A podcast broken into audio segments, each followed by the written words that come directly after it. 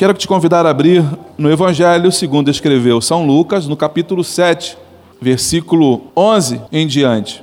Podemos fazer essa leitura de pé, em reverência à palavra do Senhor? O texto diz assim: E aconteceu, pouco depois, ir ele à cidade chamada Naim. E com ele iam muitos dos seus discípulos e uma grande multidão. E quando chegou perto da porta da cidade, eis que levavam um defunto, filho único de uma mãe, que era viúva, e com ela ia uma grande multidão da cidade. E vendo-a, o Senhor moveu-se de íntima compaixão por ela e disse-lhe: Não chores. E chegando-se, tocou o esquife, e os que o levavam pararam, e disse: Jovem, eu te digo, levanta-te. E o defunto assentou-se e começou a falar, e entregou a sua mãe, e de todos se apoderou o temor, e glorificavam a Deus, dizendo: Um grande profeta se levantou entre nós, e Deus visitou o seu povo. E correu dele esta fama por toda a Judéia e por toda a terra circunvizinha. Aleluia. Vamos fazer aqui umas observações. Naim, a cidade chamada Naim, ela pertence a uma região da Galileia. Fica mais ou menos aqui a uns 40 quilômetros ao sul de Cafarnaum, próximo de Samaria. Mas é uma cidade que você não vai ouvir falar de novo. É uma cidade pequena que acontece um fato inusitado, acontece um fato muito importante, mas que a cidade em si não é conhecida, um vilarejo, uma aldeia que não é conhecida, que não é falada. Não há nenhuma outra passagem na Bíblia que faça referência à cidade de Naim. Se você procurar na sua Bíblia de Gênesis até Apocalipse, você não vai achar em nenhum outro lugar o nome da cidade de Naim. Sabe-se pouco sobre ela. O que sabe é que era uma cidade pobre e social e politicamente falando, era uma cidade era como se fosse um vilarejo, pobre em todos os sentidos da palavra. Todos os sentidos da palavra. Não era, com toda certeza, um lugar onde as pessoas iriam planejar tirar as férias. Você não ia planejar tirar as férias e ir para aquele lugar. Curtir as férias naquele lugar. Então, Naim não é um lugar onde as pessoas vão desejar ir. Mas é exatamente para esta cidade que Jesus segue a pé. Parecia até um compromisso agendado. A cidade não tem importância nenhuma, a cidade não tem nenhuma relevância, nada ali que. Não tem um Beto Carreiro World na cidade, para o pessoal poder falar, vamos lá no Beto Carreiro. Só tem aquilo, só tem esse, só tem esse evento lá. Mas é exatamente para a cidade que Jesus está indo. Jesus tinha um compromisso. Ele tinha uma agenda naquela cidade que era intransferível. Era uma data que era intransferível. Ninguém mais sabia disso. A família do texto que nós vamos ler agora, ela não sabia que Jesus tinha agendado passar por Naim. Aliás, ninguém esperava que o Messias, que Jesus passasse por Naim, porque Naim não tinha a menor importância para ninguém. Então ninguém imaginou, não passava na cabeça de ninguém que em algum dia Jesus passaria por Naim. Uma coisa que é importante a gente pensar aqui, que devido ao clima extremamente quente do Oriente Médio, e nós falamos isso na semana passada, nessa semana, né, na quinta-feira, a temperatura no Oriente Médio, no deserto, chega a 50 graus brincando. 50 graus brincando. Isso durante o dia. À noite é um frio absurdo. Nós não temos lá um serviço funerário, não tem lá IML. Então todo mundo que morre ali em Naim, que morre no Oriente Médio, tem que ser enterrado no mesmo dia, às pressas, porque o calor extremo vai acelerar o processo de decomposição do corpo. O calor extremo ele vai fazer isso. Não tem geladeira, não tem onde guardar, então quem morreu vai ter que ser enterrado logo, às pressas. Nascer e morrer faz parte da condição humana. E a gente aprende isso logo na infância, quando vai para a escola. O homem nasce, cresce, reproduz e morre. Então, morrer é uma coisa natural o que não é natural e o que não é normal, se pensarmos de forma lógica e correta, é uma criança morrer, é um adolescente morrer, é um jovem morrer. Por isso que há uma comoção tão grande quando a gente vê um jovem sendo ceifado. Quando você vê lá no tráfico de drogas no Rio de Janeiro, às vezes uma criança de 11, 12, 15 anos de idade morrendo nas mãos do tráfico. É triste ver uma cena como essa, porque você está vendo uma pessoa jovem, com todo o futuro pela frente, com toda uma, trajetória linda pela frente, de possibilidades lindas, sendo ceifado, sendo interrompido de forma brusca. Aconteceu pouco depois ir ele à cidade chamada Naim. O autor aqui ele dá o nome de cidade chamada Naim. O tradutor ele vai escolher aqui nome de cidade. Mas se você pegar o texto para ler os originais, e se você for estudar sobre Naim, você vai descobrir que Naim era uma, era, com perdão da palavra, uma pocilga, era uma coisinha qualquer, era uma cidadezinha muito pequena, porque não tinha a menor importância política, geográfica e econômica. E com ele iam muitos dos seus discípulos e uma grande multidão. Olha que coisa interessante. Eu tenho Jesus seguindo cerca de 40 quilômetros. Jesus vai gastar basicamente um dia para fazer essa viagem. São 40 quilômetros andando a pé. Porque se lembre que Jesus está caminhando e tem uma multidão, tem os discípulos que estão seguindo Jesus e tem uma multidão que está indo seguir Jesus para ver o que ele vai fazer. Tem uma multidão que está levando um filho, uma filha, uma sogra, está levando um cunhado que está doente, que está acamado, estão carregando ele para ver se em algum momento ali Jesus passa por perto e toca e cura e faz um milagre. Então nós temos um os discípulos acompanhando Jesus, mas também tem uma grande multidão que vem atrás para ver Jesus fazer.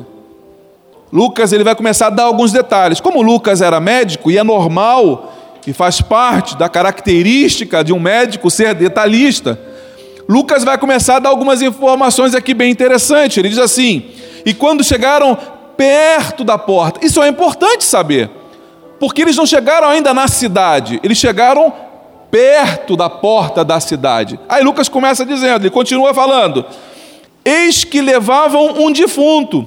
Ele não diz nem quem está levando e nem diz o nome do defunto.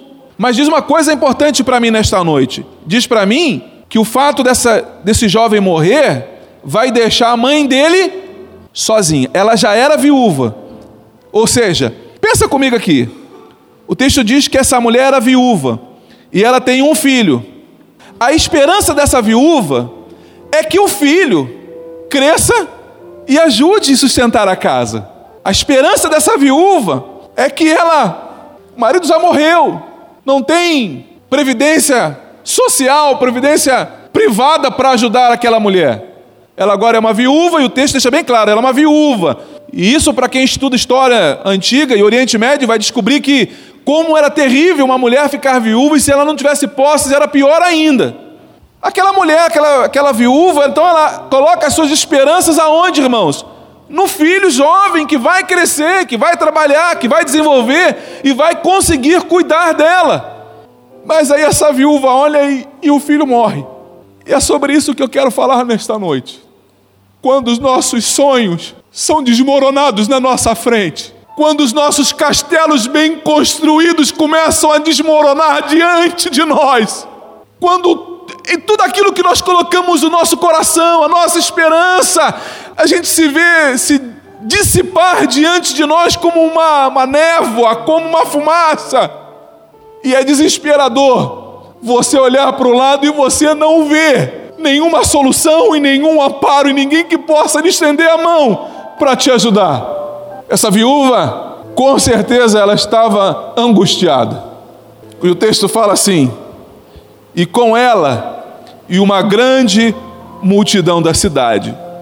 O fato nos diz que, a história, o texto nos diz que era uma grande multidão que acompanhava essa viúva. Eu preciso pensar algumas coisas.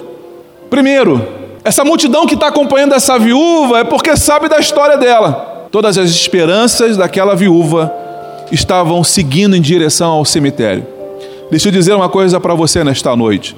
Na autoridade do nome de Jesus, se você veio para a casa do Senhor nesta noite, achando que você ia enterrar os sonhos que Deus deu para você, se as pessoas que te conhecem, os teus vizinhos, se os teus amigos, se os teus parentes essa grande multidão que vem atrás de você seguindo para ver você enterrar o teu projeto. É um fato, ele morreu. Não tem dúvidas disso. O exame médico está lá, ele morreu, está tá morto, não tem o que fazer.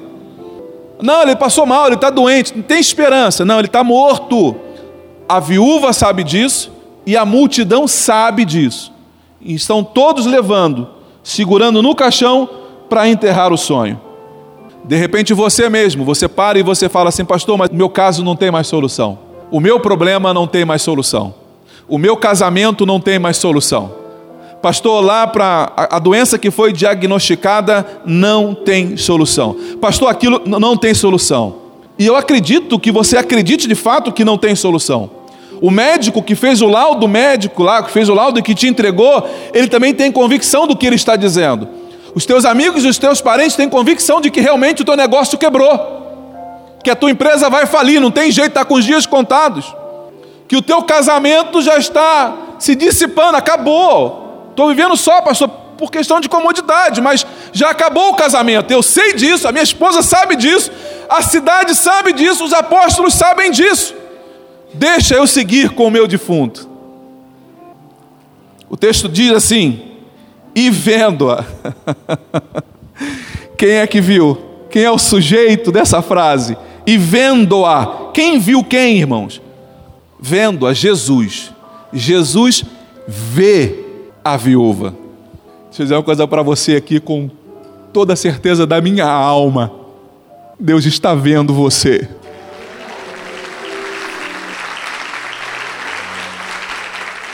Quando o texto diz que Deus vê você, Ele vê a angústia do teu coração. Quando o texto diz que ele viu a mulher, o texto está dizendo para mim que ele contemplou, contemplou todos os problemas daquela mulher. Jesus ele fez um raio-x dela. Ele olhou para ela e falou assim: Eu te entendo. O Senhor moveu-se de íntima compaixão por ela. Se você gosta disso, depois se pega em casa essa palavra aqui no grego, esse moveu-se de íntima compaixão por ela, é, o texto, na, no, no, no texto grego está dizendo que as vísceras mais importantes foram tocadas.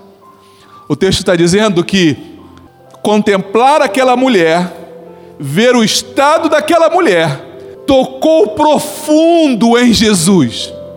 Isso me dá uma alegria tão grande nesta noite, de saber que quando Jesus olha para mim e olha para você, Ele é tocado lá no íntimo, lá no profundo. Não é algo superficial, não. Ah, tadinha, puxa vida.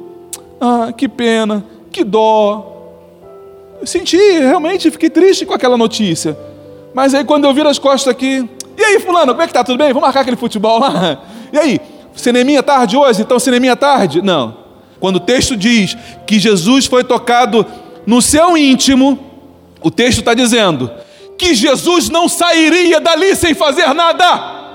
O texto está dizendo que Jesus seria incapaz de sair daquele lugar e deixar aquela mulher naquele estado triste e deplorável. O que Deus diz para você nesta noite, que é impossível de Deus sair daqui deste lugar sem tratar o teu assunto, sem tratar a tua causa. É impossível que Deus vá embora, que Jesus se ausente daqui sem se dirigir a você. É impossível disso acontecer. É impossível que o Senhor saia daqui desta noite sem parar para falar com você. E aí o texto vai dizer uma coisa que você não leu o tempo todo na Bíblia. Jesus fala assim para ela: Não chore, não chore. Quem aqui tem filhos aqui? Você vai entender com facilidade o que eu vou te dizer. A Natália, a minha filha, quando ela foi fazer o exame do pezinho, lá no Rio de Janeiro, eu fui com Luciana, subimos o prédio, foi na Balbino? Subimos o elevador, chegamos lá para fazer o exame do pezinho, a enfermeira, daquela forma delicada que você já conhece, pegou o pezinho da Natália. A realidade é que era uma agulha comum. A minha, quando eu olhei aquilo, eu vi um vergalhão. Falei, Jesus, irmãos, a Luciana, quando olhou para mim, eu já estava lá embaixo no prédio. Eu tinha descido o elevador correndo, eu estava lá no carro, para poder não ouvir a minha filha chorar. Mas eu também estava chorando lá no carro. Qual é o pai que aguenta ver um filho chorar porque está enfermo, porque está doente e não ser tocado nas suas entranhas? Qual é o pai que, tendo um filho, sabendo que o filho está sentindo alguma dor e está chorando porque está sentindo dor, e você já deu remédio, deu medicamento e você não consegue resolver? Não mexe com a gente? O texto está dizendo exatamente isso. Que Jesus, quando viu aquela mulher chorando, ele disse para ela: Não chores. Mas seria muito vago Jesus apenas falar não chore, pegar o lenço lá e oferecer para ela, está aqui, então, o meu lenço aqui em solidariedade. Pode usar, pode usar o meu lenço. Puxa vida, não chora mais não. Se conforme com o que aconteceu. Aceite. Não é o que o pessoal fala? Aceite, dói menos. Aceite que você perdeu, dói menos. Mas Jesus não fala isso para ela.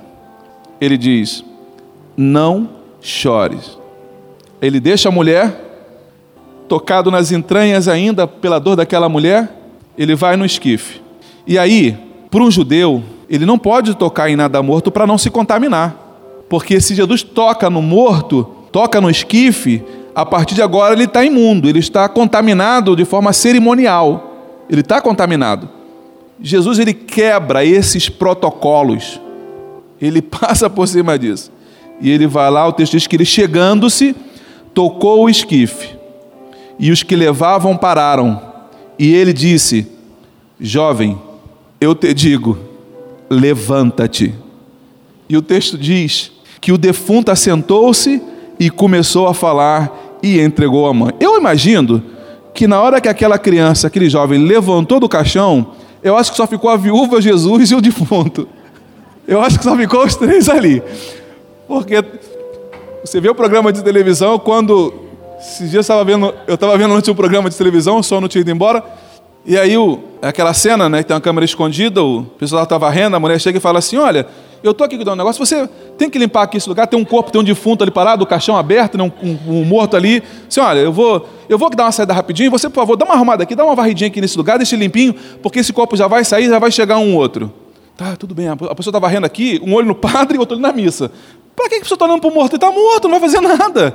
Mas ela estava varrendo aqui e olhando para o defunto. De repente, o defunto levanta. Quando o defunto levanta, a mulher quase que passa pela parede, ela quase que, que, ela, que ela faz o impossível acontecer. Ela, ela bate na porta, espanca a porta, ela quer abrir, aí ela senta no chão e. Ah! Ah! Porque está morto.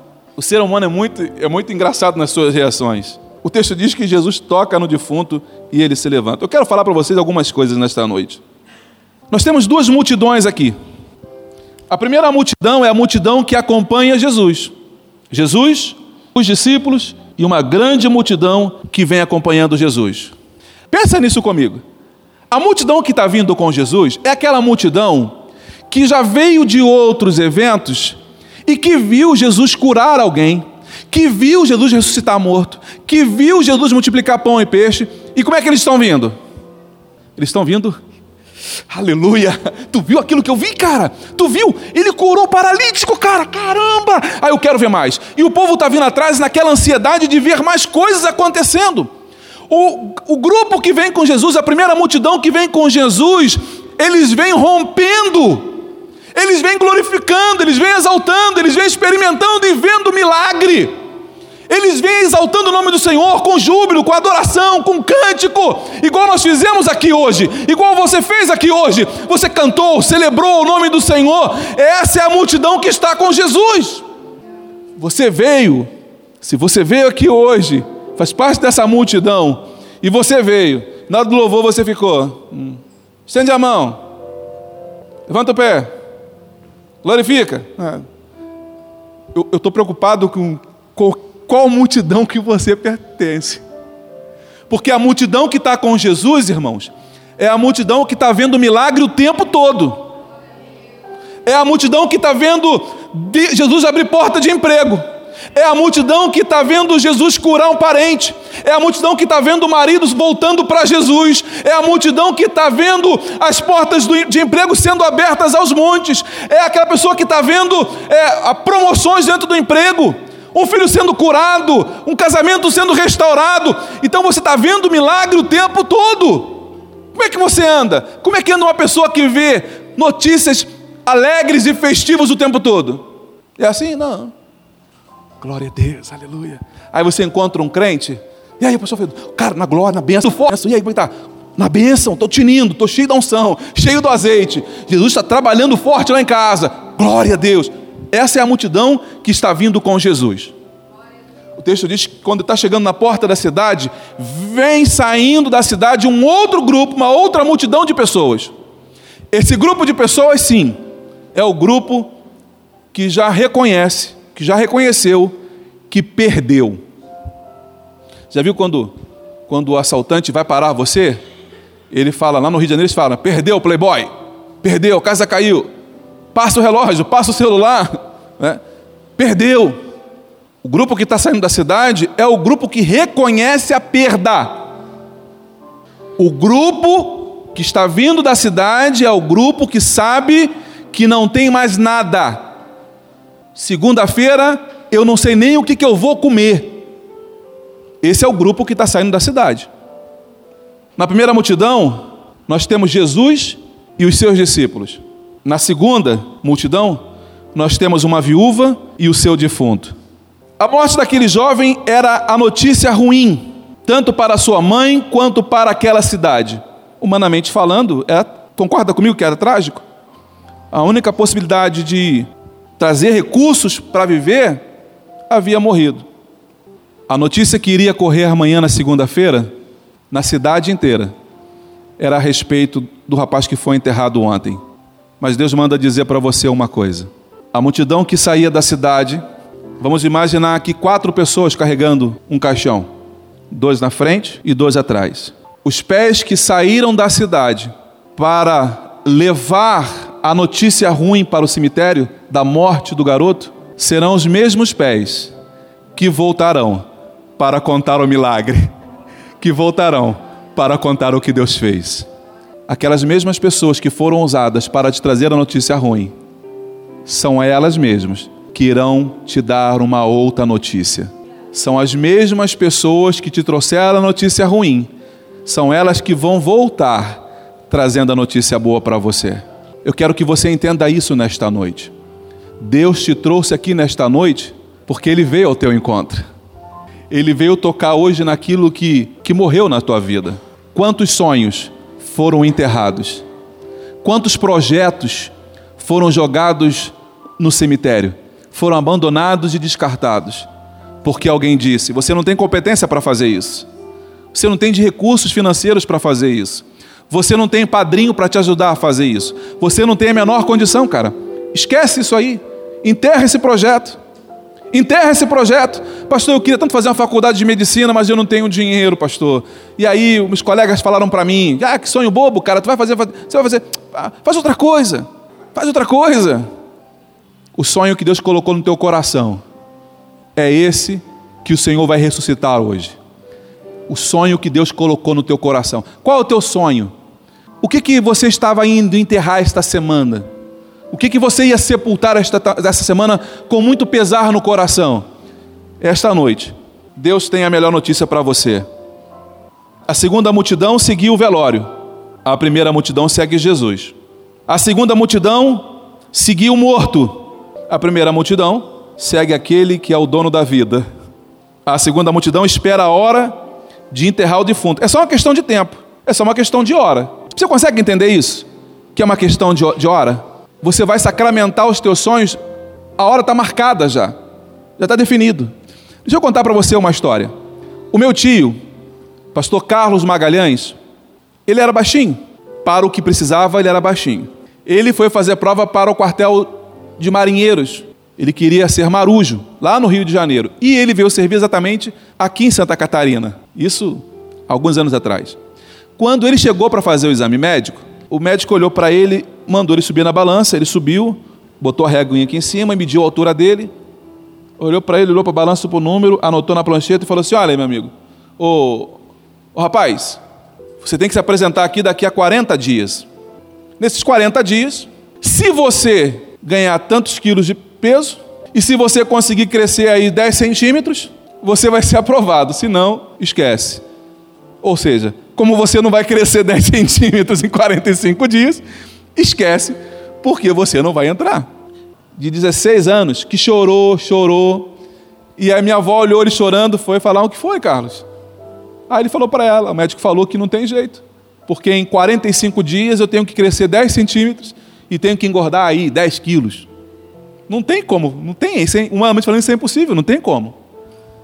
Aí ela falou assim: Meu filho, nós não somos o povo da segunda multidão, nós somos o da primeira.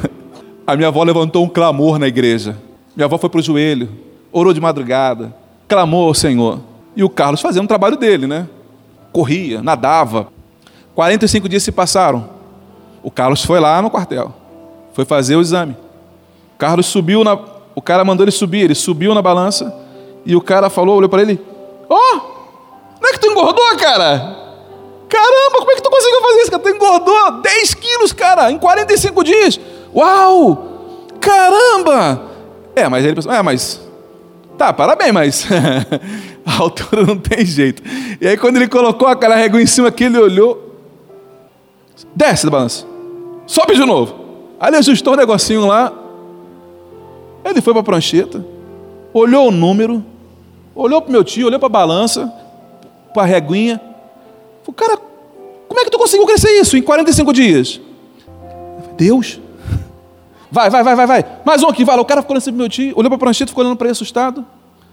O meu tio entrou para a marinha, se formou em cabo, fez prova para sargento e já foi para a reforma. Só irão enterrar os seus sonhos se você não tiver esse encontro com Jesus. Mas a notícia boa é que Jesus já veio ao teu encontro. O que você precisa nesta noite é fazer como aquela mulher. Chore nos pés de Jesus é o lugar e o endereço certo para você poder chorar. Não chore em qualquer lugar. Não chore, não, não, não, não. Não gaste as suas lágrimas em outro ombro. Não gaste as suas lágrimas com outra pessoa, não. Se é para chorar, chore nos pés de Jesus. A segunda multidão, ela perdeu a esperança, mas a primeira multidão, ela crê no sobrenatural. A Bíblia diz lá em 2 Reis, no capítulo 20, versículo 3, consegue colocar? Segundo Reis, capítulo 20, versículo 3. O texto diz que o rei Ezequias, Deus falou para ele: "Prepara a tua casa, porque você vai morrer". O texto diz assim: Lembra-te, Senhor, como tenho te servido com fidelidade e com devoção sincera, tenho feito o que tu aprovas. E Ezequias chorou amargamente. Por quê? Porque Deus havia dito que ele iria morrer.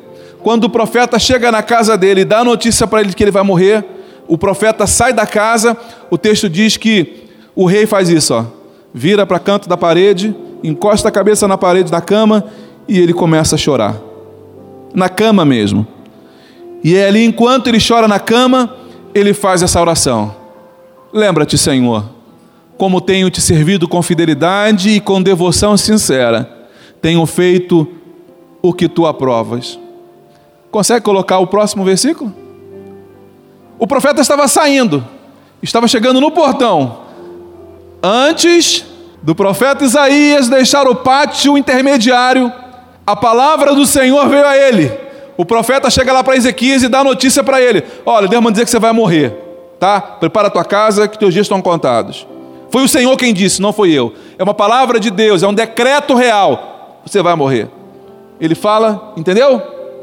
Agora o profeta não sabe o que, que o rei está falando com o Senhor lá. Eu não sei como é que você vai orar. Eu não sei o que, que você vai falar com o Senhor.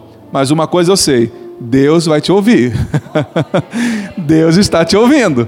Porque o texto diz que Deus fala assim para o rei: volte e diga a Ezequias, líder do meu povo, assim diz o Senhor, Deus de Davi, seu predecessor ouvi a sua oração e vi as suas lágrimas, eu o curarei. Daqui a três dias você subirá ao templo do Senhor. O mesmo profeta que foi levar notícia ruim, teve que voltar para dar a boa notícia.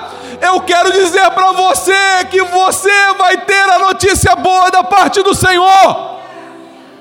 Deus tem a melhor notícia para a tua alma. Deus tem a melhor notícia para você. O texto volta, diz que ele volta lá e fala para o rei: Rei, assim te diz o Senhor.